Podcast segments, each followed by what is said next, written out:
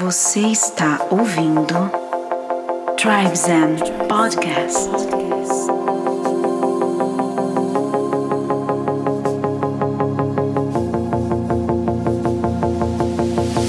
Salve tribo! Estamos começando mais um Tribe Zen Podcast. Eu sou o Lucas Aldi. E eu sou a Solires Longo e sejam todos bem-vindos a mais esse portal para a expansão da consciência. Escuta só esse som para vocês entrarem no clima.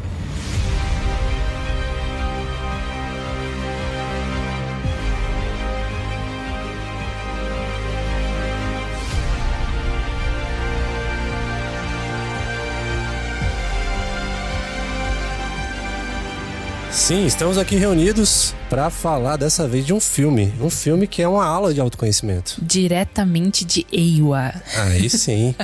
Esse episódio a gente vai falar sobre Avatar Caminho da Água. Porque assistimos recentemente e é um filme maravilhoso. Aqueles filmes que a gente conecta e volta cheio de insights. E para isso, a gente tá aqui com uma galera mais que especial, uma galera que a gente convive diariamente, que a gente foi juntos assistir esse filme, Carlos Queiruga. Epa, muito feliz de estar aqui, de todo, da convivência, das partilhas. É uma honra compartilhar esta mesa, esta conversa na sua volta, sempre. E estamos aqui com a nossa presença feminina, G Bastos. Bem-vinda. Gratidão, amados. É uma honra estar aqui de volta nessa mesa. É muito bom olhar aqui os olhos de vocês e compartilhar esse momento especial. Gratidão. Estamos em tribo, como o Avatar. que legal. O episódio de hoje promete muitos insights para vocês. Fiquem ligados, né? Vai ser bem legal compartilhar, ter essa troca. E já de começo, assim, a gente diz que é tão especial depois de um bom tempo assim aguardando, né? Porque Avatar, o primeiro Avatar foi uma coisa que explodiu nossas cabeças. E é difícil ver um filme que leva a gente a querer tanto ir no cinema, né, galera? Não é bacana isso? Realmente é um, um privilégio poder assistir um filme, né? Um espetáculo desse na tela do cinema. E também é importante avisar aqui os nossos ouvintes que nós vamos falar alguns spoilers, né? Total. Preparem, se você não assistiu ainda, recomendo que você aguarde um pouquinho, deixa na sua playlist aí como favorito e depois você retorna para escutar esse papo aqui.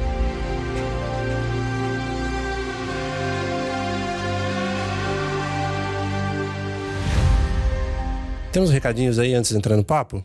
Temos recadinhos. Primeiro recado, se você está ouvindo esse podcast, esse episódio no Spotify, não esquece de seguir-nos no Spotify e também avaliar, dar cinco estrelinhas pra gente, que isso ajuda muito o nosso conteúdo ser entregue para mais pessoas. E também compartilha nos stories, marca arroba tribezen. Também no nosso site tem todo o conteúdo que você precisa saber sobre esse episódio, tribezen.com.br. E olha só, o Spotify tem um novo recurso que mostra o vídeo e estamos aqui gravando esse episódio também em vídeo. Você pode encontrar no YouTube. Temos o nosso novo estúdio aqui em São Paulo, onde a gente está começando a deixar tudo do jeito que a gente quer. Estamos, assim, super felizes e animados com isso. E fiquem ligados aí, né? Porque a onda nossa é produzir mais coisas em vídeo, não é? É, com certeza. E também deixar aqui um chamadinho para quem sentir de se conectar com a gente através de uma vivência maravilhosa. A gente faz a imersão de fotografia na natureza uma vez por ano. Estamos planejando de fazer duas no ano de 2023. Então, se você está ouvindo esse episódio, se as inscrições não estiverem abertas, você pode se inscrever na lista de interesse que tem no link da nossa bio. Legal demais. Galera, estamos aqui nessa mesa maravilhosa, no nosso cenário aqui. E faço um convite para que a gente faça aquele papo descontraído, naquela vibe que a gente estava voltando de carro depois do cinema, aquele momento gostoso onde a gente está cheio dos aprendizados, das coisas que mexeram com a gente. É muito especial, né, o Carlos? E estava falando sobre ir no cinema, ter essa motivação de aproveitar esse momento. Eu acho que não, não há um filme melhor para ir assistir no cinema. Um 3D verdadeiro fai você conectar profundamente coa natureza, coa contemplación, con ese ollar, trae ese ollar moi profundo de, de contemplar a vida, de contemplar os animais, ollar para eles como esa crianza olla con curiosidade, con moito amor. É incrível. Para min é todo iso asistir este filme. O 3D não emplacou tanto, né? Parece que ficou meio fora de timing quando entrou essa tecnologia, mas o James Cameron, ele é um cara que desenvolve a tecnologia, né? E aprimora. Por isso que demorou 13 anos do primeiro Avatar para esse. Nesse meio tempo, ele tá desenvolvendo coisas novas, né? Ele, ele é um, um cara inovador mesmo. Tanto que do Titanic pro Avatar demorou 12 anos. E para esse produzir? demorou 13? 13 anos. Foi em 2009 o lançamento. Parece que não faz tanto tempo assim, né? Verdade. Caramba. Só fai coisa boa, então demora.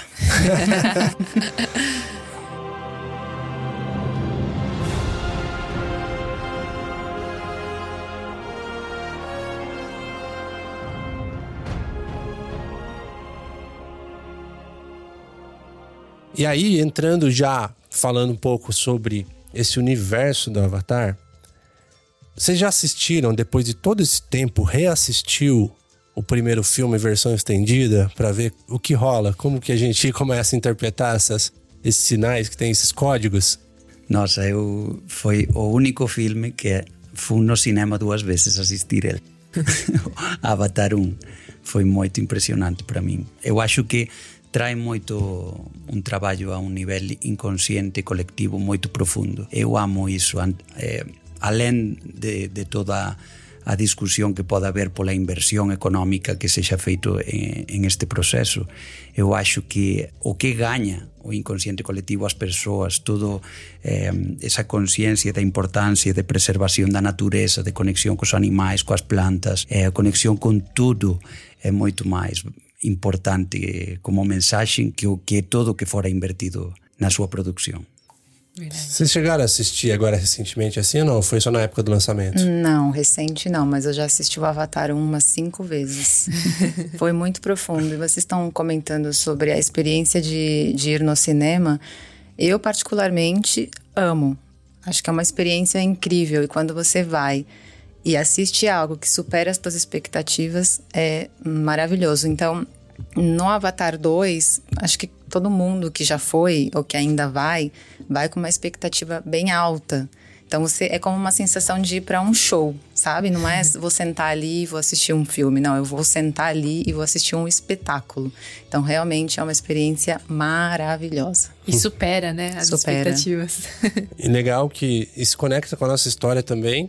Quem nos acompanha aqui nos outros episódios, a gente falou um pouco sobre o nosso trabalho, sobre as coisas que a gente vem desenvolvendo com a galera do Murilo Gun e toda a equipe lá e trabalhando dentro do EIWA, É, né? aham, Desse se conecta espaço em São muito. Paulo, na Lapa. Com esse nome sagrado. É, com toda essa temática. Nossa, é é legal perceber essa conexão, né? Muito, com certeza. E eu lembro que quando eu assisti a primeira vez o, o Avatar 1, eu ainda não tava, né, nesse movimento de despertar espiritual e tudo mais. Então eu assisti bem com uma visão superficial e ao mesmo tempo impactada com todo aquele espetáculo. Mas depois que você desperta e assiste de novo e vê o tanto de código que tem, né? Que nem o Carlos falou, são sementinhas que são colocadas no inconsciente coletivo pra trazer consciência mesmo. Vocês estão preparados pra receber mais códigos? Porque. Ó, seguinte, galera, que nem aconteceu no episódio que a gente gravou sobre o Matrix 4, né?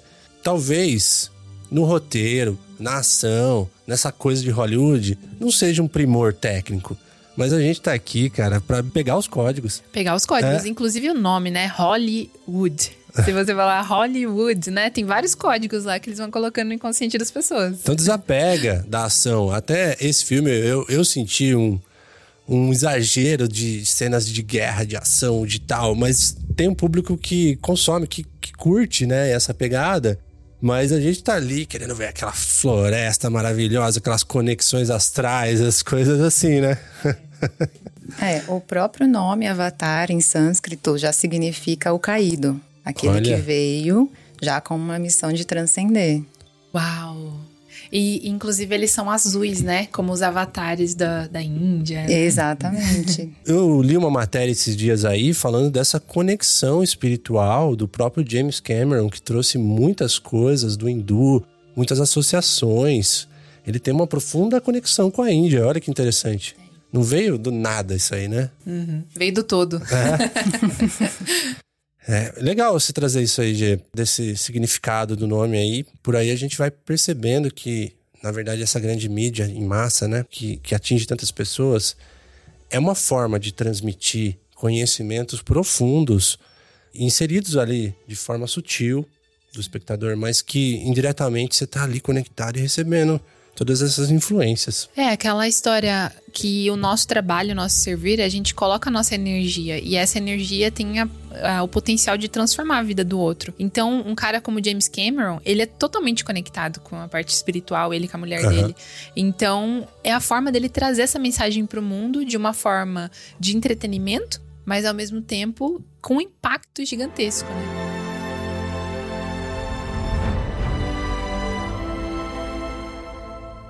E aí é o seguinte, vamos começar a falar um pouco do filme e das coisas que a gente sentiu. Tentar puxar a linha cronológica, mas não tem regra. Se vocês sentirem de outro tema que aconteceu no meio, de outras associações, vamos trazer, tá livre. E eu começo até trazendo um insight sobre esse corpo avatar, né? Onde existe uma conexão dentro de um, outro receptáculo, né?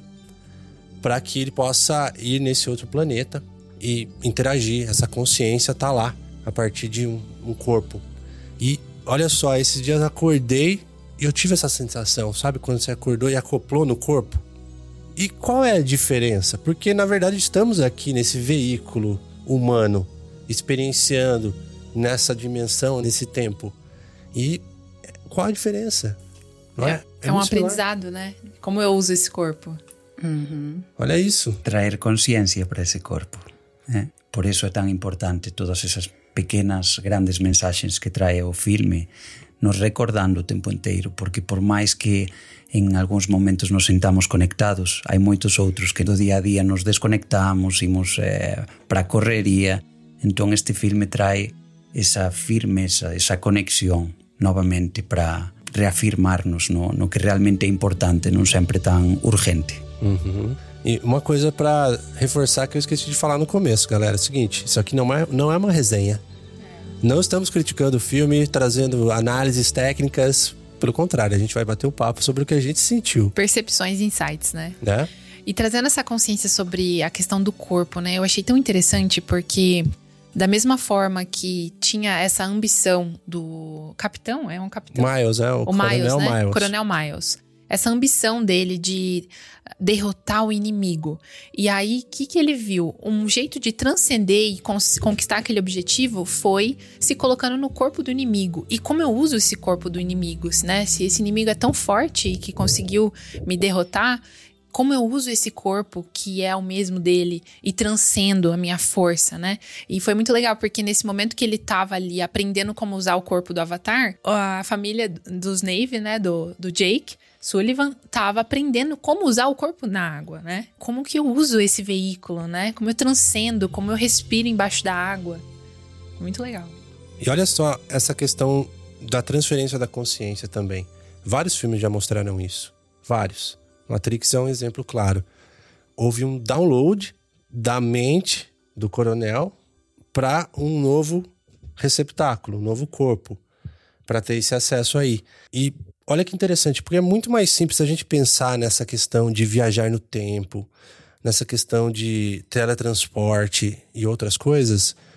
Não é muito mais simples e lógico pensar que é, a consciência pode ser transferida e navegar por todo o universo e não esse corpo físico que eu preciso ir para outro planeta, para outra dimensão e tal.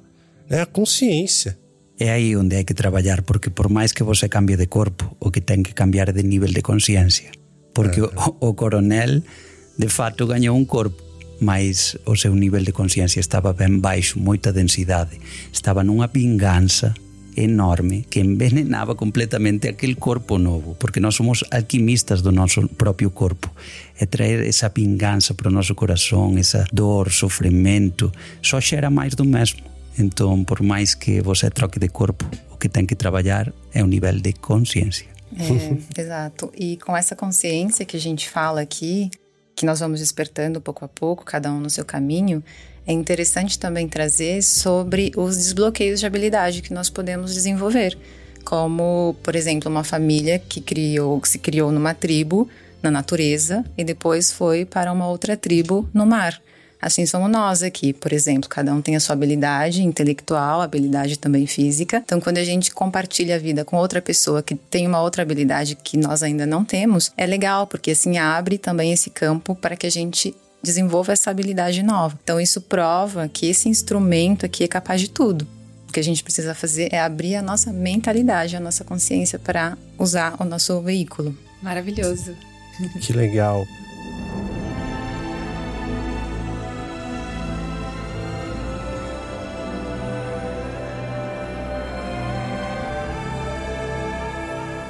Quero trazer com vocês um, um pouco de reflexão sobre essa conexão com a natureza e o mundo espiritual, que é reforçada nesse filme. O que vocês sentem? Profundo. Muito lindo, né?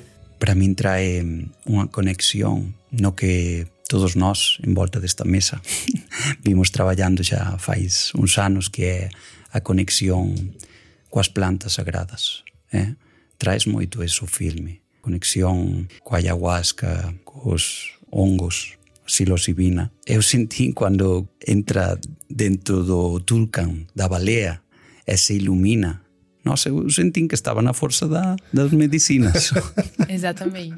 É verdade. E, em moitas ocasións, e sobretudo coa Kiri, non? Ese personaxe novo maravilloso que está ultra conectado con Eiwa. Todos os sentidos, sente o latir da, do astros sente as plantas, conecta cos animais. É incrível. Então parece que está com essa sensação de de estados expandidos de consciência, não? Eu associei ela até a uma, a uma pessoa iluminada. Porque ali, como ela tem uma conexão profunda com Eiwa, é como se ela tivesse reencarnado com o espírito de Eiwa, né? E pelo fato dela ter nascido também sem pai, né? Ter nascido da doutora. E, e toda essa parte da sensibilidade dela é como se ela fosse um ser iluminado mesmo. É lindo ver a contemplação da natureza quando ela parece que ela tem já essa, essa mente expandida, essa consciência expandida, né? E ela não busca fazer isso, ela é. Ela só é. E aí ela sente, ela senta no lugar, ela tá na fase de, de brincar, de curtir, de explorar, mas ela começa ali a conectar de forma totalmente natural e fluida, né? É, e o fato dela já ser e conviver com pessoas que talvez não são, trazia para ela uma inquietação de será que eu não sou boa? Será que tem alguma coisa errada comigo? Então é importante também a gente entender que muitas vezes o ambiente que nos rodeia é, não significa que nós somos aquele ambiente. Então, mesmo ela vivendo a natureza, mesmo ela vivendo com sua família, ainda existia algo que era muito próprio dela, que já estava no DNA dela, na consciência dela. É. E é o que acontece com muitos médiums, né?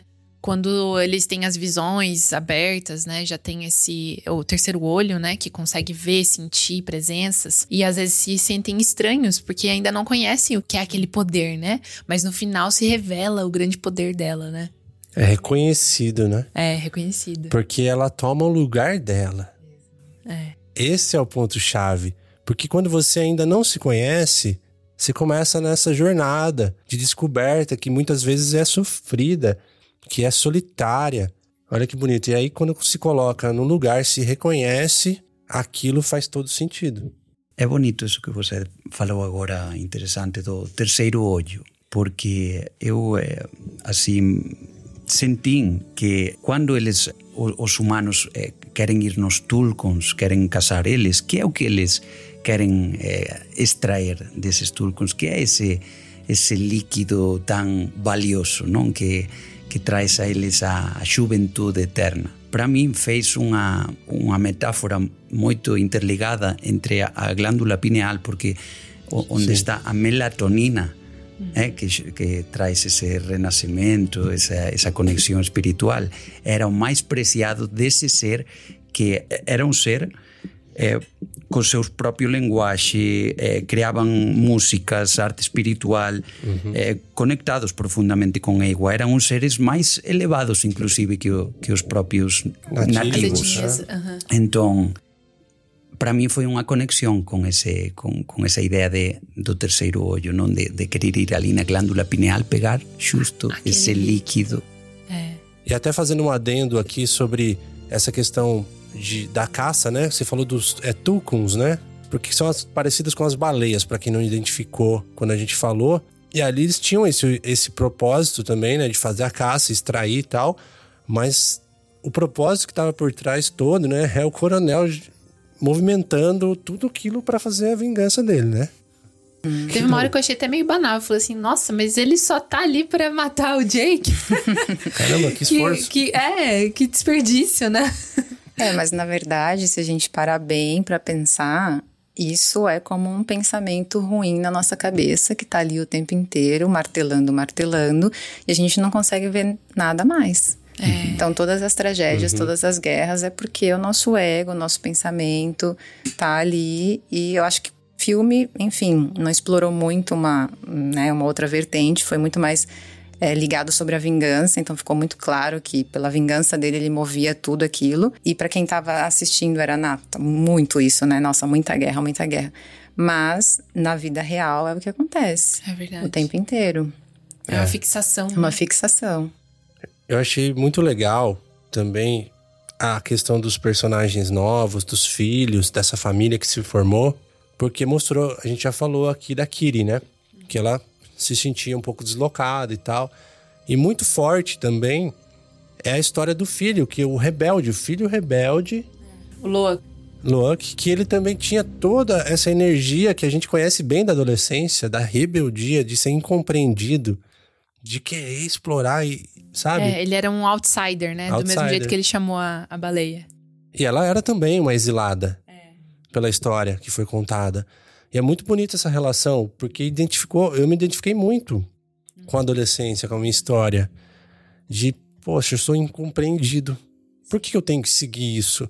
Por que eu tenho que seguir os passos, né? Onde os pais, da forma melhor possível, do nível de consciência atual deles, estão fazendo o melhor pelos filhos, protegendo a família, trazendo seu conhecimento. Mas nem sempre isso é a melhor educação, é a melhor informação. E isso seja... também deu uma motivação para ele que é um pouco tóxica, que era de sempre provar algo para os pais, é. né? Eu vou provar que não é isso, eu vou provar que eu sou bom, que eu sou melhor, que eu sou capaz. E isso também é uma inquietação dele mesmo não se entender em que lugar que ele tá, né? Não se entender como ser humano e do poder dele. Ele queria trazer esse senso de pertencimento, non co que todos nós crecemos e nascemos, e máis nesa fase tan difícil que é a adolescencia onde queremos encontrar o noso lugar. Foi moito interesante esa relación da criança coa, coa baleia. Por isso ele se conectou.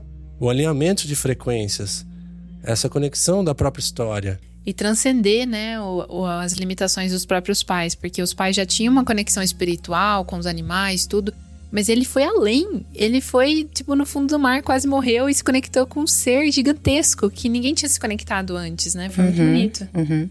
É, mas o pai também, é, no filme, ele traz que um dos propósitos dele é proteger. Então, é. aquilo que a gente fala, né? Os nossos pais, eles sempre tentam, na visão deles e na consciência deles, fazerem o melhor, de acordo com aquilo que eles aprenderam. Então, o próprio Jake, no filme 1, ele também virou Turuk Maktu, que ele foi naquela ave sozinho é. lá e conseguiu vir com aquela ave grande. Então, o filho, por mais que não obedecesse muito bem o pai ali nas suas proteções, ele veio também com uma baleia. Então, ele trouxe algo aí da sua ancestralidade. Sim, tinha o mesmo espírito, né? Do pai, de guerreiro.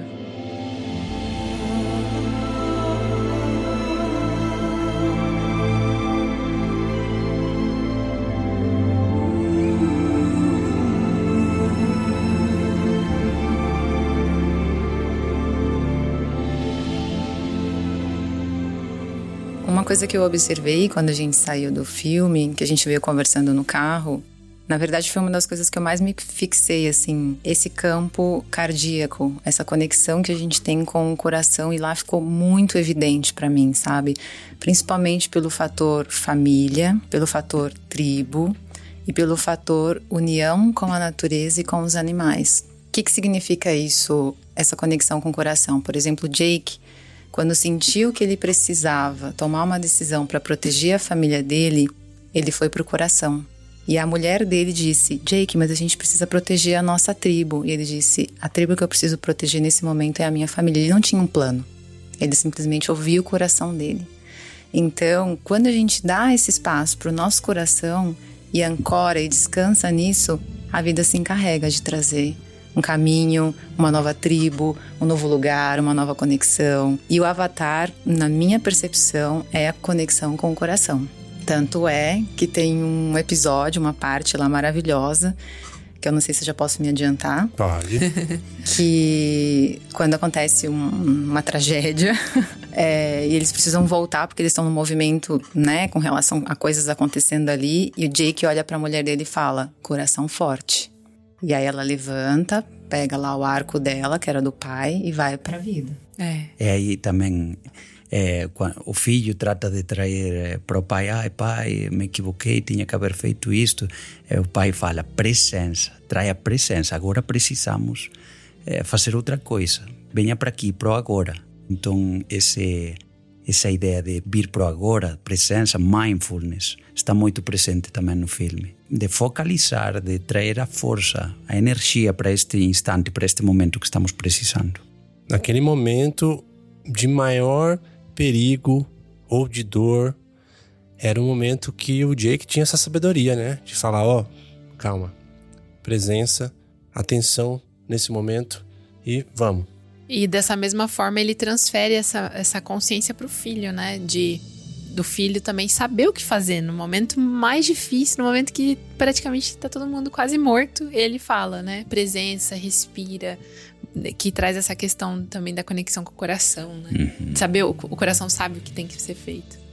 Isso foi genial, é um superpoder do Jake mesmo assim, né? Ele com o jeito dele, com os condicionamentos dele, mas qual que é o poder dele? Isso que é legal dos filhos reconhecerem honrar os pais, né?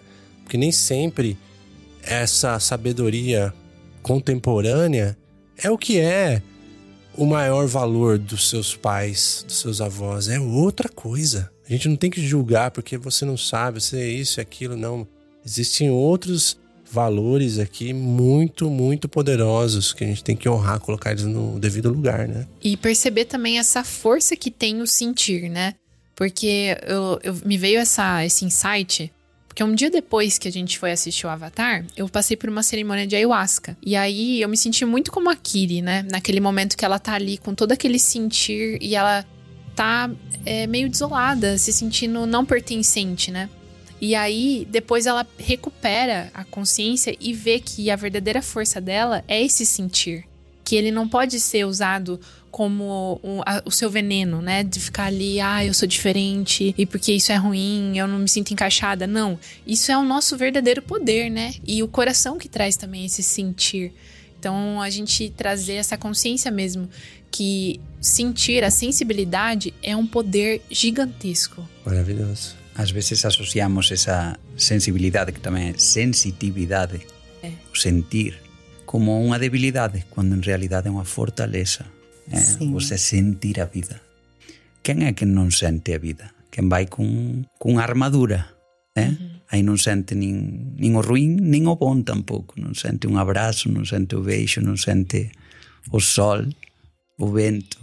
Hum. Isso é possível sentir no agora, né? A é. gente não sente no passado, no futuro, a gente sente só Perfeito. no agora. Perfeito. Para quem conhece ou já trilhou esse caminho das Plantas de Poder é um filme fabuloso, né? Porque a associação é claríssima, como o Carlos já falou, né? Não só do episódio da, do Tucum lá, da baleia, né? Mas também da conexão com a árvore sagrada. Que interessante aquilo, porque qual é o veículo de acesso a uma consciência universal, uma consciência única? A consciência ao divino. De, de Eiwa, né? De Gaia. Ao divino, uhum. a tudo. E ali eles conseguiram ressignificar coisas, reviver memórias e se conectar profundamente com informações também que podem guiar a vida deles. E é exatamente isso que acontece quando a gente trabalha com plantas de poder, não é?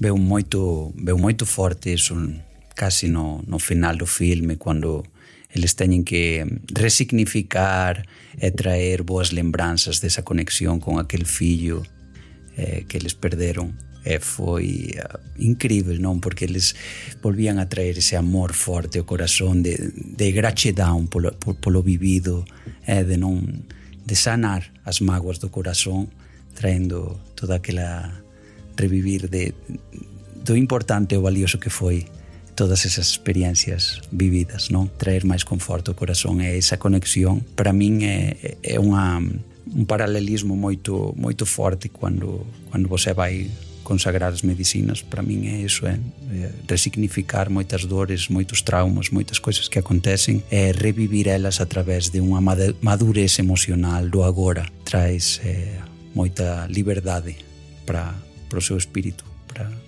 para a mente, para seguir na caminhada firme e forte. Tanto que aqui ele tomou uma peia lá, né? Na conexão ali, que a força vem, quando a força vem. É, e nesse caso dá pra gente entender até que pela conexão dela já ser tão aberta, que quando ela toma é perigoso. E isso acontece com outras pessoas também, né? Pois é. Sim, o campo fica aberto, é.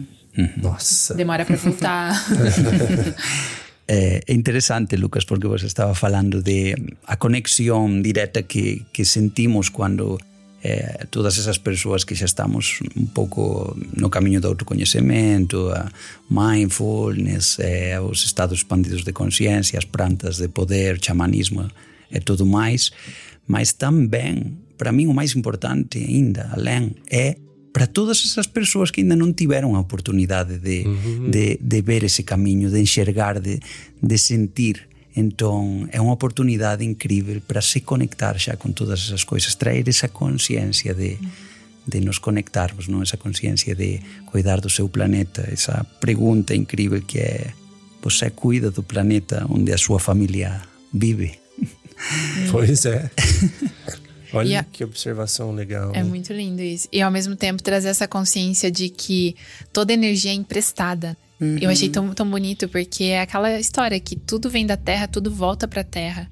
Então, aquela consciência que eles trazem de Eiwa, que devolve o filho pro espírito, né, da, de Pandora, é essa consciência de que toda energia é emprestada, nada é nosso. E é engraçado, é, quando a gente estava voltando, o Carlos falou assim: eu acho que uma boa forma de explicar para as pessoas que ainda não consagraram as medicinas, quando nos perguntam o que é, nós respondemos: assiste Avatar.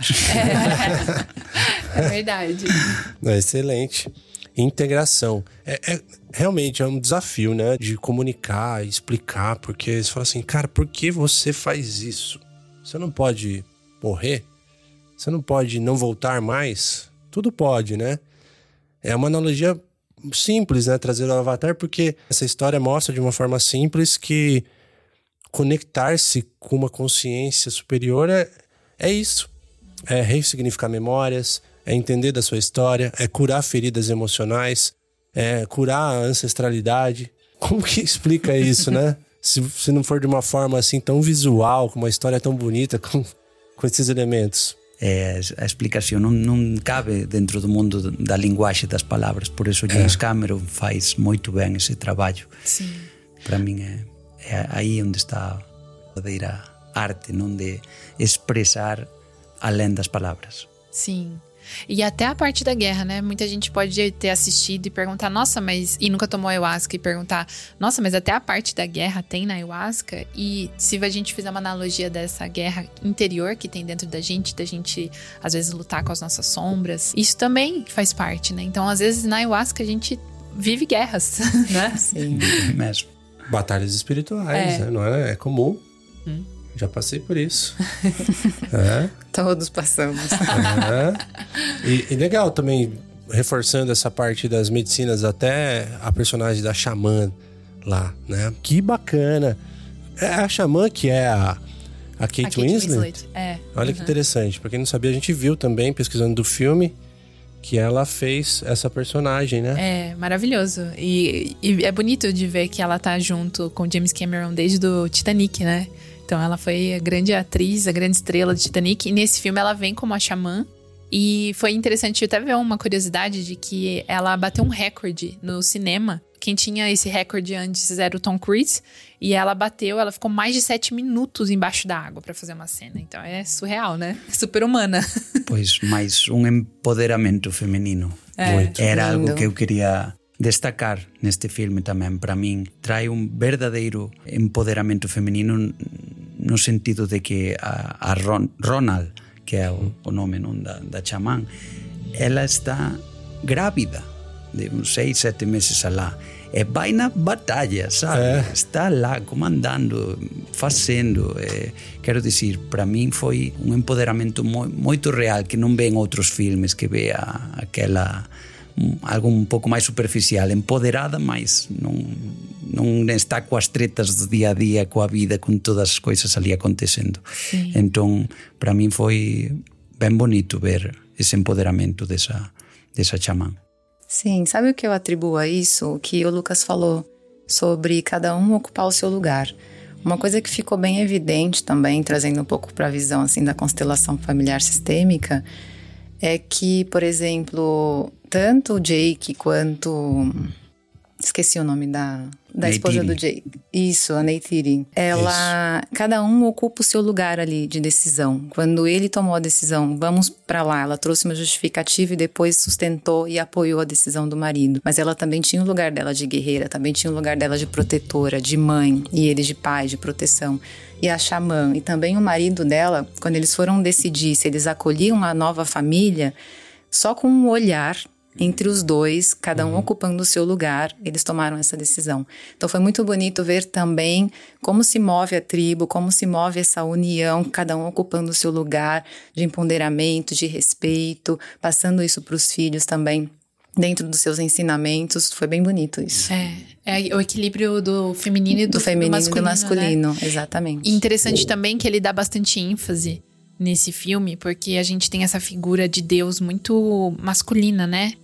paternal, a pai, né? Deus Pai. E no filme, todos os momentos que eles pediam para uma força maior, eles falavam pra, da Grande Mãe, né? Que é uma divindade que foi excluída dos livros, né? A gente parou de louvar essa Grande Mãe. E tudo nasce do feminino e do masculino, né? Então existe o Pai Celestial e também existe a Grande Mãe, né? Maravilhoso. Até trazendo sobre isso que vocês colocaram agora, eu fiquei bem emocionado também com essa essa questão de, da inclusão de colocar a linguagem de sinais debaixo da água. Genial! É, Genial isso. Foi lindo. Uhum. A gente fez um trabalho recentemente sobre isso né? A gente foi fazer uma cobertura fotográfica de um evento para a comunidade de surdos, né? E que universo maravilhoso, assim. A gente acabou de assistir o filme Sound of Metal também, que, que fala desse tema. Nossa. Foi muito sincrônico, porque foi tudo na mesma época. A gente, o Lucas assistiu esse filme, Sound of Metal, e ficou, né? Não, vocês precisam assistir esse filme, esse filme é magnífico. E aí logo a gente já foi convidado para fazer essa cobertura fotográfica dos surdos, da, é. da, vivência de surdos. E aí a gente foi assistir Avatar na semana seguinte e tinha língua de sinais. Então olha que lindo, né? Novas formas de se comunicar, de você transcender a comunicação verbal. É muito lindo isso, né? E mostra bastante do preconceito também, né? Em vários níveis de preconceito, porque além da, do preconceito racial, ali tinham leves diferenças de corpo, de, de, de conhecimentos, de habilidades. Então tudo aquilo gerava aquele, aquele preconceito, aquele atrito entre as duas tribos. É, um estranhamento, né? Exploraram bem esse tema. Uhum. Vocês não acharam que foi bem delicado, ao mesmo tempo lúdico?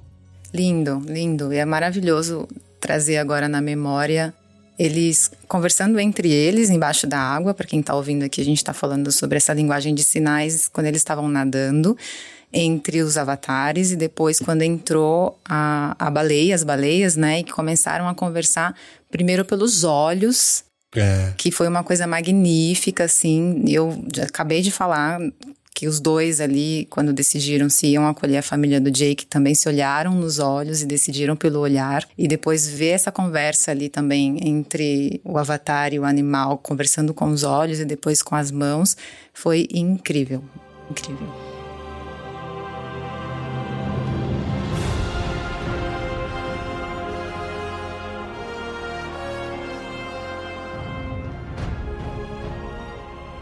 E o personagem humano que a gente não falou sobre ele o até Spider. agora? O Spider. Que foi um tanto curioso, né? O que, que vocês é. acharam? No começo a gente achou até estranho. A gente falou, nossa, mas por que, que tem um humano ali, né? Que, que nada a ver. Mas depois a gente trouxe a reflexão do porquê, né? Qual a reflexão que vocês trazem?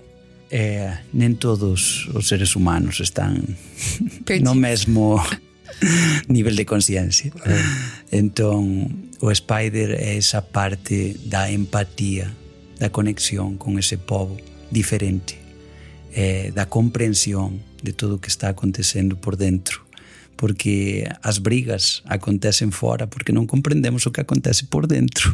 É. entón, o Spider trae moito ben esa interlegación non? de que é posible vivir dende outro lugar, non só de chegar a un lugar e, e facer daquele lugar non sei, unha colonización onde traio toda a miña cultura, onde exploro todas as, as, as coisas que quero traer para o meu povo, senón quero me nutrir desta cultura, deste povo, de todo quanto eu posso aprender, de quantas coisas são sagradas aqui. Ele traz o elo de integração dos conhecimentos, se a gente parar para perceber. Quando ele começa a ensinar também, transferir aquele conhecimento que ele adquiriu também ali na convivência e é isso que a gente faz em coletivo, é por isso que a gente tem esses projetos no Tribe Zen, onde a gente faz essas vivências, mora, moramos juntos, fazemos coisas desse tipo, porque a gente tem essa troca, né? Esse elo de outras vivências, outros conhecimentos, outros caminhos, outros países. Isso é tão legal. E lá ele aprendeu com o, os Navi, né? Navi, e depois ele transferiu isso para os humanos novamente, né? Nesse elo que ele formou nesse filme. É muito lindo. Sim. Eu achei que teve até momentos, assim, trazendo pro lado humano aqui da reflexão, talvez um pouco mais racional, que me dava, assim, um pouco de... Ai, mas por que, que ele tá ajudando os humanos, sabe? É. Assim, por que, que ele tá ajudando eles na vingança? Só que depois, no final, você reflete esse pensamento do Lucas e também tem o entendimento de que ele é um humano, ele tem as suas emoções e essas emoções também estavam interligadas a um fator de filho e pai. Uhum. Então, tanto que no final ele tem aquela ação com relação ao coronel. E na vida, a gente faz muito isso, né? Muitas coisas que a gente faz é movido por uma emoção. Então, por que que ele estava ali? Eu entendo que ele teve esse elo e também ficou muito claro sobre como que a gente age ah, de acordo com as nossas emoções, com aquilo que a gente carrega dentro. Uhum. E também esse fator da, da consciência humana, né? Porque às vezes a gente vê esse ser humano aqui na Terra, às vezes um bicho ainda irracional, né? Tem muitos que estão ainda na, na consciência da sobrevivência e do, do território. E, e aí você vê a beleza do ser humano ali, reluzente no momento que ele salva o pai dele. Eu achei isso muito bonito, porque isso é ser humano. Você salvar um, uma pessoa, um semelhante, um outro ser, independente do que aquela pessoa fez, né? Cortar a vingança. Uhum. Cortar isso. Que, que ademais traem. Ele rompeu, né? Ele rompeu. rompeu rompeu com esse com, com esse círculo é. vicioso, entende? Que que ademais falam disto quando falam quando se encontram as tribos, que ah, nós tamén pasamos por iso de brigar entre tribos, ata que comprendemos que destrucción levaba destrucción, odio levaba odio, e hai que había que quebrar ese padrón. Entón eles xa xa conversan sobre iso. Mm. É como nós xa temos esa conciencia, agora veñen os seres humanos que ainda precisan evoluir para comprender iso. É, ele, ele rompeu o padrão do pai dele, né? Vou continuar aqui me vingando e deixando quem é mal morrer, né? Vai fazer diferente. Simultaneamente, teve também o resgate do Jake pelo filho. Pelo filho, é. Que ele Sim. trouxe a respiração, a atenção plena que ele recebeu de volta para salvar ele. Uhum. Lindo. Nesse episódio final ali uhum. do filme. E aí eu vou trazer até umas coisas assim engraçadas que eu percebi, porque naquele momento ali que tava tendo naufrágio e todo mundo se afogando, e a, a mulher, como que é o nome mesmo? Na. Neytiri. Neytiri. E ela grita assim: My Jake! Aí eu lembrei ah. do Jack do Titanic, o navio afundando, e no dilúvio ali, muita água. Então é. foi bem legal é, recordar essa sensação, né, do James Cameron fazendo tão bem essa cena, né? De naufrágio ali, de resgate. E aquela tensão que você fica na cadeira. Eu lembro que eu comprei amendoim e chocolate, eu não consegui abrir nenhum pacotinho. Eu fiquei colada na cadeira do começo ao fim. é muito bom dentro disso que vocês estão traindo quando ocorre um naufrágio é quando é, o Sully é, fica atrapado porque casi morre. Aham. É resgatado polo fillo num parece o que é, é um rito de passagem, não? É. Quando o filho trai atenção para o pai de agora confia em mim, é, vai pela minha conta, vai pela minha mão, confia, respira, vamos sair daqui, agora sou eu. Que lindo, né? Uau, uau. Até arrepia. bonito. É, e aí também lembrando que a mãe também estava lá com a filhinha pequena, sem saída, e ela simplesmente entregou e disse: Mãe, por favor, nos proteja. E entregou. Deixou É. o coração dela e falou: Faça de nós o que você quiser e vai acontecer o que tiver que acontecer. Aceitação, né? Aceitou. E aí foi quando veio a Kiri. Kiri, com toda a sua conexão com Gaia, enfim, com aquela coisa linda, maravilhosa, e também abriu caminho para a mãe. É verdade. Lembre-se da frase lá que ela traz de forma tão bela no filme, né? A forma como a água conecta todas as coisas. É, Antes de você nascer e depois da sua morte. sim. E aí veio até Uau. uma reflexão do, de um episódio que a gente gravou com o Dr. Luiz Cantoni, que é um episódio maravilhoso, que chama Medicina da Voz. E ele trouxe esse conhecimento, né? De que quando a gente tá na barriga da nossa mãe, a gente tá imerso em água, né? Então a gente tá ali, todo o nosso. O nosso desenvolvimento é através da água. E aí ele fala um fato que, se eu não me engano, é esse número: que dentro da barriga da nossa mãe, dentro da água, o nosso corpo cresce 50 vezes o nosso tamanho. E quando a gente sai pro ar, que a gente nasce, né, e vem Uhum. mundo, a gente cresce três vezes o nosso tamanho. Então você vê o poder da água. E ele trazer essa simbologia da água nesse filme é muito poderoso mesmo. É muito incrível mesmo, inclusive no final deixa uma, uma poesia que tem tudo a ver com, com as águas, com o mar. É, inclusive vou, vou falar aqui. Sim, sim, por favor. O, o poema fala assim: O caminho da água não tem começo nem fim. O mar está em volta e dentro de você. O mar é o seu lar antes de você nascer e depois de você morrer. O amor tira e o mar dá. A água conecta todas as coisas, da vida à morte, da escuridão à luz. Arro. Uau! Esse é um final perfeito para esse episódio.